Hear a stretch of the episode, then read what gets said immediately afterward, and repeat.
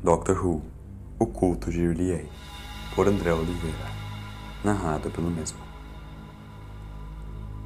Dia 3 de abril de 2017 Medo Medo é um instinto obscuro e profundo encontrado em todos os seres vivos. Em boa parte, apenas inerte, mínimo, mas ainda preciso.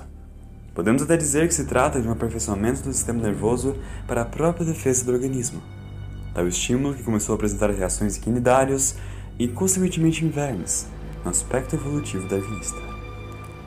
Porém, a questão é: do que se trata o medo? Temer para evitar aproximação, para fugir de predadores. Medo da morte? Não. A razão nos dá o medo da morte. O medo do fim e o medo do insuficiente proveito. A denominação mais apropriada é simplesmente temer o que não conhecemos, Tememos o que não entendemos. Como um desconhecido pode nos atingir? Ele pode? Aí está toda a questão. Podemos temê-lo ao julgar que a qualquer momento ele pode nos exterminar, mas ele pode? Mesmo que ele não possa, ele ainda irá estar lá. Sem o entendermos, sem o compreendermos. Isso ainda nos causa medo. Mas. Medo do que exatamente? Julgamos o medo como algo ruim, que nos acovardeia, que nos acorrenta. Mas Teoricamente, ele é uma das ferramentas de defesa que nos mantém vivos até hoje. O julgamos tão mal. Eu o julguei mal. Há tempos que venho estudando as emoções humanas. Quando me deparei com essa incógnita do medo, não consegui me libertar da curiosidade presente em qualquer cientista que se dê respeito. Pesquisei, li obras clássicas, fui atrás dos maiores especialistas para compreender essa intrigante ferramenta de defesa. A evolução trouxe medos diferentes a distintas espécies. O desconhecido sempre sendo seu maior alvo. Afinal, o que é desconhecido entre todos os seres humanos? O que não se tem conhecimento algum ou mínimo de ninguém? Muitos diriam o espaço, vida extraterrena, planetas, galáxias, universos paralelos. Mas eu prefiro mencionar algo muito mais próximo de nós, as profundezas dos oceanos. No dia 25 de março deste ano, presenciei fenômenos incompatíveis com meu senso racional, fenômenos que só poderei repassar por escrito, contudo, sem poder descrever tudo na perfeita dimensão. Darei uma melhor, assim como você dará o seu, para compreender o que digo. Mas aviso logo que qualquer conclusão que você consiga retirar de meus relatos dificilmente será suficiente para compreender e entender a agonia e o terror que apenas a própria morte poderia oferecer a meu espírito.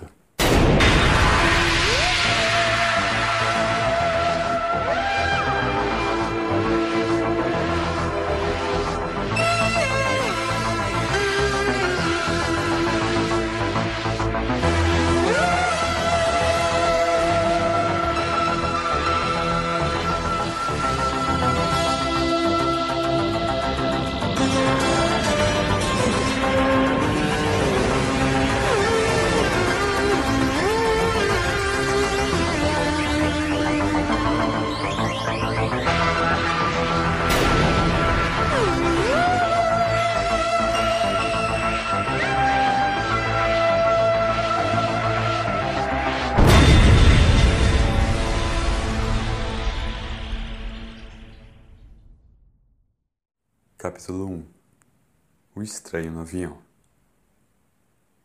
Até onde a memória me permite dizer, parti em uma viagem de Curitiba, no Brasil, até Moscou, na Rússia. Era uma viagem com puro intuito científico, talvez até filosófico. Encontraria um antigo colega para conversarmos sobre a liberdade. Renomados nomes se reuniriam conosco à mesa, como Kant, Spinoza, Max Rousseau, Locke, talvez até Aristóteles caso não fosse nem muito cedo e nem muito tarde. O voo cruzaria o Oceano Pacífico, contra o sentido da Terra. Era dia 25 de março. Talvez esses dois fatores tivessem sido decisivos para os eventos que estarei prestes a relatar. Mas havia um terceiro elemento. O último ponto para triangularmos essa geometria da loucura. O avião decolou. Durante o voo, pude ver o céu escuro e noturno, sem estrelas para iluminar aquela densa queda astronômica. Nada se alterava pela janela do avião. O céu estava homogêneo. Eu até poderia dizer que estávamos parados se não fosse o baixo som da turbina do avião e uma bolinha vermelha, com listras amarelas, que rolava pelo corredor estacionado exatamente à minha direita. O terceiro elemento, que citei anteriormente, veio coletá-la. Usava um chapéu e um paletó marrom, de estatura média e um guarda-chuva enigmático. Dificilmente ele teria vindo de minha cidade, também julgando pelo seu trajado. Na realidade, não parecia que vinha de cidade alguma. Com licença, Dr. Carlos. Permita-me sentar ao seu lado, disse o estranho homem. Sem qualquer palavra minha, o homem sentou-se ao meu lado e começou a retirar infinitos papéis e folhetos de seus bolsos. Anotações, ele dizia. Mas o que mais me preocupava era como ele me conhecia. Primeiramente, a bola de cricket foi apenas uma, uma desculpa para me aproximar de você, sem ser julgado pelas outras pessoas, é claro. Segundamente, preciso muito falar contigo, disse o estranho homem, julgando a bola de cricket para o alto e a agarrando. Ainda consigo sentir a inércia. Eu adorei isso.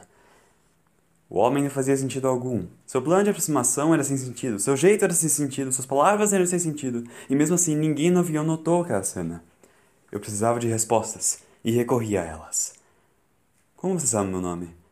Muitos estão sendo usados, Dr. Carlos manipulados psiquicamente a fim de gerar uma saída extradimensional para um ser ancestral dormente abaixo do Pacífico. E você é um deles. Disse o homem com uma fisionomia séria, apreensiva. Você já deve ter imaginado o que senti e pensei, o que qualquer pessoa racional pensaria em uma situação dessa. Pouparei você de observações óbvias. Questionei que provas ele tinha. Muitas, Dr. Carlos. Como o conhecimento de que esse avião cairá em breve. Meu coração gelou imediatamente. Tive medo de morrer. Em favor de tamanha ideia, eu questionei novamente. Mas como você tem noção disso? Você, você sabotou o avião, é isso? É um terrorista. Não, nem não, não, meu caro. Tem uma explicação muito mais simples. Disse o estranho com iluminação. Eu sou um viajante do tempo. Cada segundo que passa é uma prova de minha premonição. Sinto as ondas da quarta dimensão cruzando e dilatando ao meu redor, e eu as controlo ao meu favor completou cada vez mais sombrio e intenso, como se estivesse prestes a me amaldiçoar. De repente, um leve toque eletrônico foi emitido pela cabine do comandante. Uma mensagem estava prestes a ser dirigida aos passageiros. Atenção, passageiros. Alerta de tempestade. Estamos cruzando o Oceano Pacífico durante um temporal de escala ainda não cogitada. Peço apenas que permaneçam calmos. Tudo está sob controle. Redes aerovias para seu conforto e segurança disse não só o porta-voz diretamente da cabine do piloto, mas também o homem sentado ao meu lado, ao mesmo tempo. Já me era suficiente para crer naquele homem, e tudo o que tinha a dizer. Só me restava saber de uma última coisa, para admitir minha profunda confiança. Qual é o seu nome? Eu possuo muitos nomes, Dr. Carlos. Mas hoje, devido ao meu estado físico que me encontro, eu sou conhecido como Lord Morpheus.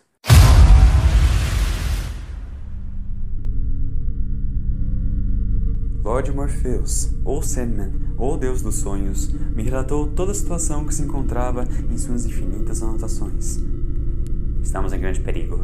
Você é a chave para libertarmos mais uma vítima da influência do Grande Antigo, que se encontra na cidade perdida de Rillier.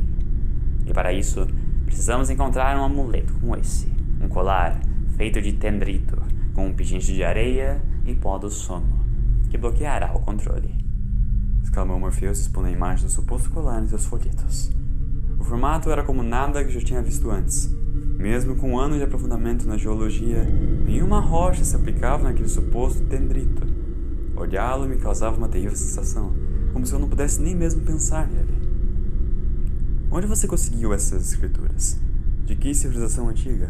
Maias, incas, astecas, egípcios, sumérios? Perguntei a ele observando os estranhos símbolos. Do além, doutor.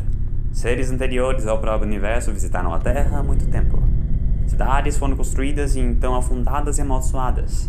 Uma delas se chamava Rie, encontrada nas coordenadas 47 graus 9 minutos ao sul e 126 graus e 43 minutos ao oeste, no Oceano Pacífico, onde estamos prestes a cruzar.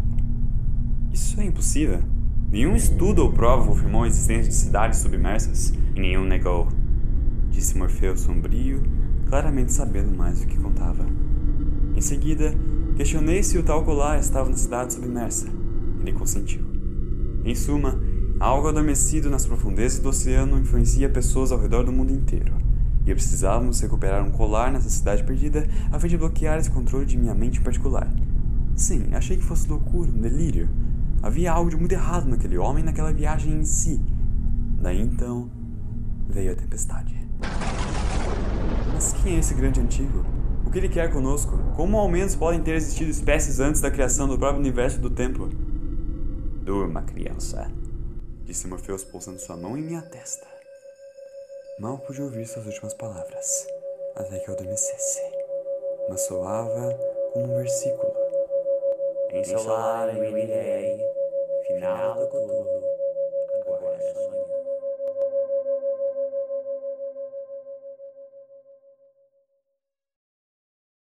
Capítulo 2 Colosso Ao soar de um alarme, despertei de meu sono, e junto dele pude sentir algo esvanecendo sobre minha alma com uma premonição de puro mal se aproximando. E eu estava certo. Corra agora para o fim do corredor! Não podemos ficar na frente do avião! Rápido, rápido! Exclamava Morpheus com ansiedade, ao mesmo tempo que todos os passageiros do avião entravam em dúvida e pavor pelo real motivo daquele alarme da névoa tampando qualquer visão para o céu pelas janelas. O estranho me puxou e corremos para o fim do corredor. Agora, todos olhavam para nós, traziam dúvidas estampadas em suas faces sobre o homem do guarda-chuva e sobre eu mesmo. Comecei a entrar em pânico. Todas aquelas histórias sobre cidades afundadas, monstros ancestrais e celestiais, quais seriam suas ligações com o que estávamos prestes a presenciar? Foi então que ouvimos um chamado, um ruído ecoando distante, furioso, chamado até o fim do horizonte. Todos ficaram atentos e indagados pelo fenômeno. A realidade parecia enganar nossos sentidos. Mas de todos ao mesmo tempo, onde estávamos indo? A quem estávamos indo? Senhores passageiros, se mantenham calmos. Estamos apenas lidando com problemas nos motores do avião. Lidamos com esse problema anteriormente em outras passagens submarinas. Acalme-se. exclamou o porta-voz da cabine. Não um simples motor, tolo.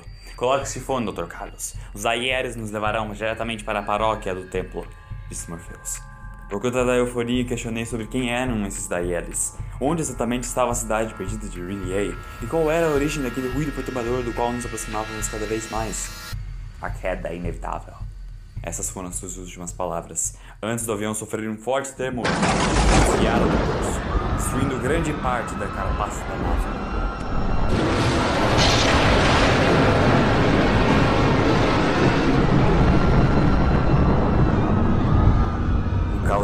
Ergueu, o terror desconhecido tomara forma, medo se instalara em todos, exceto Morpheus que observava apreensivo. Pelas janelas, podíamos ver inexplicáveis formas tomarem o céu, convulsões estrelares infinitas se emancipando e colidindo entre si.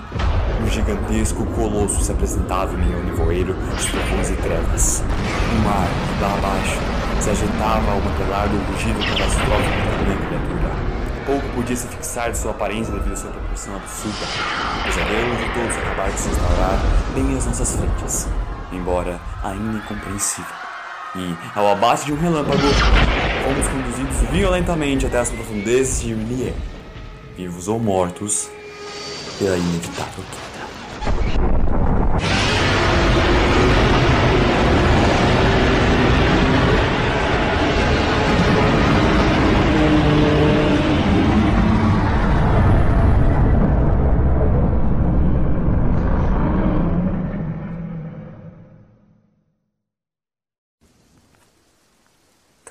3 A Paróquia dos Deuses Pouco me recordo do que ocorreu entre a queda do avião no oceano e a minha chegada à cidade perdida de Rillier. Quando eu acordei, eu estava com Morpheus a dois metros de mim, parado, apreensivo, me observando, aguardando meu despertar. Questionei sobre o paradeiro do restante dos passageiros. Sua resposta foi nua e crua. Mortos disse Morpheus, mexendo nada mais nada menos do que apenas os músculos da boca necessários para a pronúncia desse dissílabo. Acrescentei-o questionando da razão de sermos então os únicos sobreviventes. Desejei que ele estivesse mentindo sobre os passageiros. O homem de todas as respostas me lembrou sobre as propriedades dos fones e os daieres para o acesso de Rillier. Mas por que eu? exclamei sentindo o ódio da frieza daquele homem. Não me faça achar que estou lidando com uma mente débil, Dr. Carlos. Estamos aqui para livrá-lo da manipulação do grande antigo que adormece através das rachaduras dimensionais de Riley.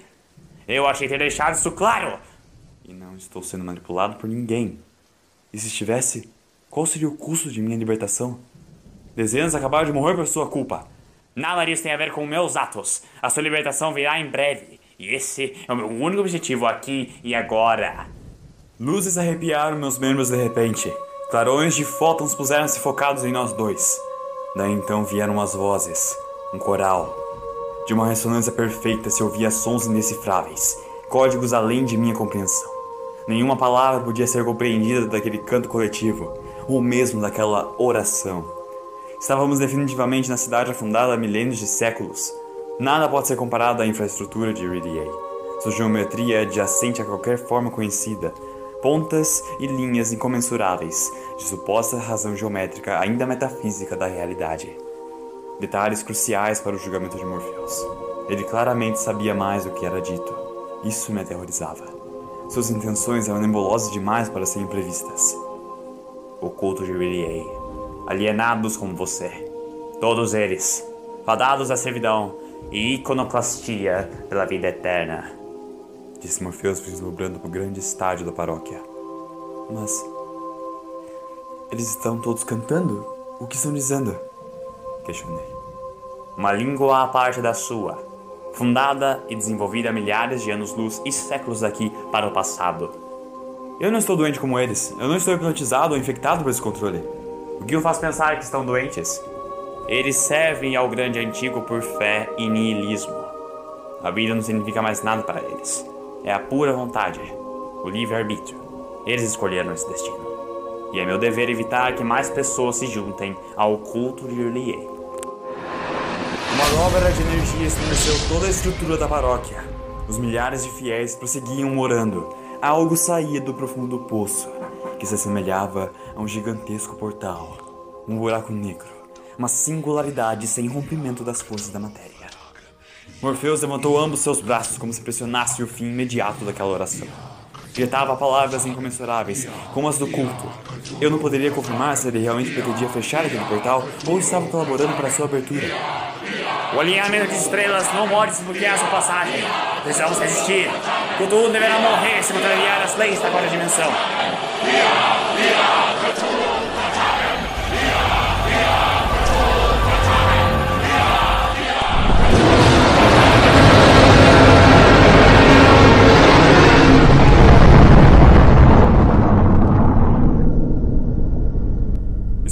Fúteis ou não, o culto despertará através da singularidade gravitacional o mesmo monstro que derrubara o avião momentos antes.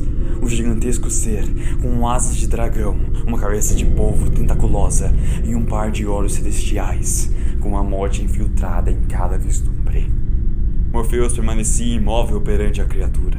Encarava com a mesma intimidação aquele colosso que abalava a estrutura da própria paróquia à medida que ressurgia. Estremecia apenas de observá-lo. O medo do desconhecido veio à tona. Minha insignificância não teve de ser inferida por meio de argumentos planetários, espaciais, universais. Estava bem ali, abaixo de mim, abaixo de nós, aguardando um despertar. A criatura balbuciava resmungos, mas não eram resmungos como os rugidos de um leão ou o buivar de um lobo. Eram mais racionais que isso. Cada movimento de seu corpo imprimia uma sensação desconfortante dentro de mim. As asas batiam forte, os tentáculos randomizavam em batidas no ar, em seu próprio corpo, ou mesmo no próprio culto de Riley, que morria por glória ao grande antigo Cthulhu. Era a clemência do universo, os primórdios do universo, ali e agora.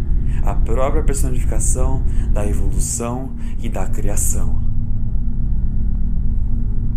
Morpheus, em contrapartida, Parecia um simples humano como eu, mas mesmo assim gritava e se comunicava com o colosso.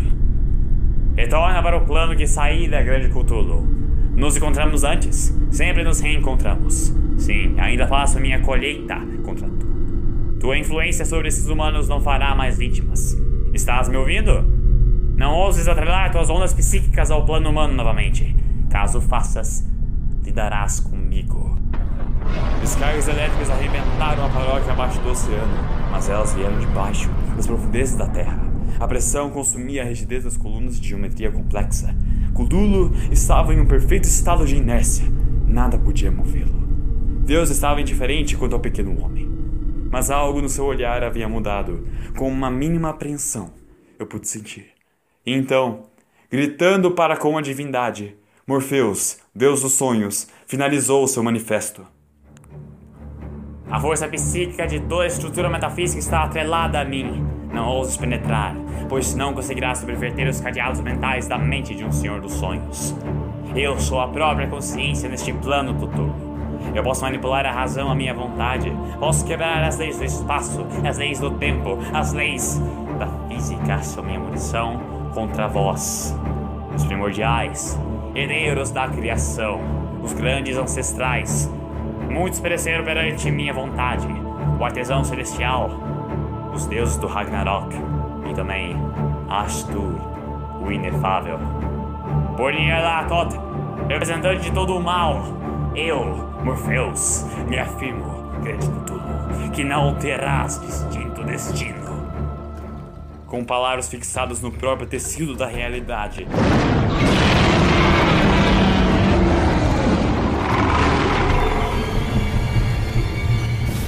Morpheus libertou a fúria de Cthulhu e da própria matéria, convulsionava em direção a nós. Abstrações seriam a única alternativa que eu teria para explicar tais eventos. William guiava e convergia o caos da destruição de toda a vida para a nossa direção. O culto desaparecia destroçado ao meio pelas cordas atômicas. Cthulhu convulsionava ondas psicóticas de luz e energia inertes, a matéria no estado de plasma. Morpheus me levava, correndo, me agarrando no braço. Com um empurrão me deixou ao chão de um lugar onde chamou rapidamente de sala de relíquias. Distante, observei toda a estrutura da vida prestes a destruir o mago do cajado interrogativo. Foi então quando ele, com um olhar, retrocedeu toda a realidade. O tempo expandia. O universo quântico da matéria paralisada se libertava freneticamente. Explosões e implosões de galáxias aconteciam em um instante. A Terra nunca existira. O sistema solar se desintegrava. Todo o universo se reassimilava em poeira cósmica. Antes da criação do próprio universo, centenas de celestiais, grandes e antigos, todos os herdeiros da criação, até maiores e mais perturbadores que Cthulhu, transladavam pelo vácuo. A cidade R'lyeh e o grande Cthulhu permaneciam estáveis, indiferentes à magia de Morpheus. Éramos espectadores da metamorfose temporal da realidade. Já imaginaste como é ser um viajante da quarta dimensão? Pronunciou Morpheus. Todos os ancestrais da criação do universo nos observavam atentos, desconcertados pela manipulação do Senhor dos Sonhos. Cthulhu ameaçava interromper toda aquela complexa perturbação no tecido do espaço com um simples pensamento. Esse foi uma das razões para que Morpheus, rapidamente, arrancasse um fragmento das rochas de Villiers e o assimilasse a resquícios de plasma da violentada realidade. Como um colar, Morpheus colocou em meu pescoço o fragmento. Do momento em que recebi o colar até o toque do mago ao plasma, tive meu último vislumbre do universo em chamas, congelado, sedento para nascer uma única vez. Junto dele, todos aqueles guardiões, entidades sem nome, de proporções incomensuráveis e naturezas inefáveis. A vida antes do próprio nascimento.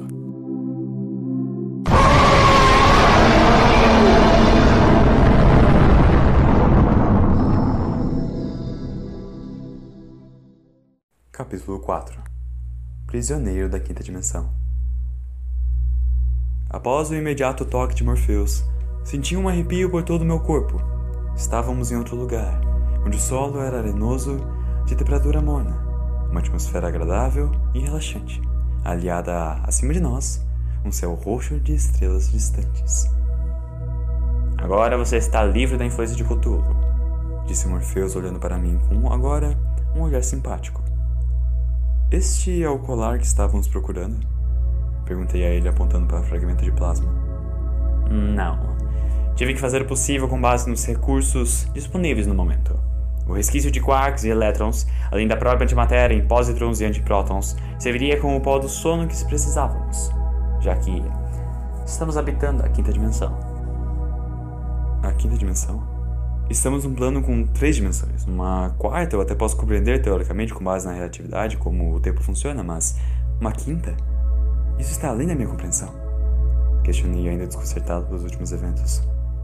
Precisamente respondeu com uma única palavra o estranho homem.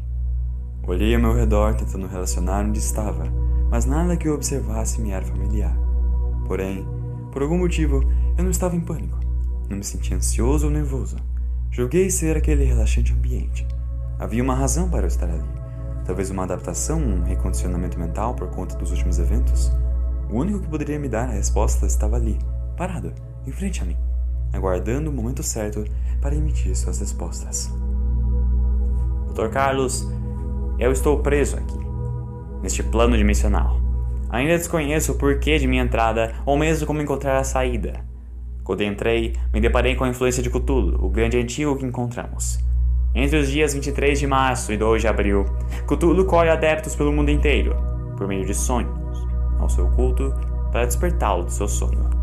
Talvez isso explique tudo que me dei ao trabalho de realizar em prol de sua sobrevivência e prevenir sua alienação ao culto, explicou Morpheus apreensivo. Não inteiramente, mas suponho que seja mais importante. Mas como poderei retornar ao meu lar? E aqueles que morreram na queda do avião? O que serão deles agora? Perguntei. Eu apenas imploro, Dr. Carlos, que guarde o amuleto consigo, e quando retornar a seu plano de existência, não se esqueça do que viu na cidade de Rillier, e nem de mim. Tenha fé no bem, e não se volte para a perdição. Sempre há esperança, doutor. Sempre. Você diz como se fôssemos nos despedir? O que será de você? Eu continuarei salvando mais pessoas da influência do mal, como sempre fiz. Já a minha liberdade espero conseguir em breve, de alguma forma. Você é um homem da ciência, Dr. Carlos. Talvez. Talvez viva um pouco longe das crenças, superstições e criações do subconsciente. Mas eles estão sempre lá. Ou melhor, aqui. Adeus, Morpheus. Talvez a ideia tenha estado clara desde o começo, não? Talvez. Disse o homem posicionando seu dedo indicador por cima do plasma do amuleto em meu pescoço. Talvez haja mais coisas entre o céu e a terra do que possa imaginar nossa vã filosofia. Hora de acordar. Um nevoeiro de luzes se formou em minha mente, e quando abri os meus olhos, lá estava eu, sentado na poltrona de um avião, com muitos passageiros, com nenhum ao meu lado. Um voo pacífico e monótono por cima do Oceano Pacífico, no dia 25 de março, em direção a Moscou. Em volta de meu pescoço, um colar, um amuleto religioso. Tempos depois, levantei uma hipótese para esse fenômeno. Muitas pessoas utilizam colares, pingentes, ornamentos em geral para simbolizar sua fé e expurgar elementos nocivos do seu espírito. O fragmento de plasma de Morpheus deve ter se metaformizado no colar, o qual uso até hoje. Se isso é verdade, nunca saberei mas nunca me esquecerei da experiência daquele dia.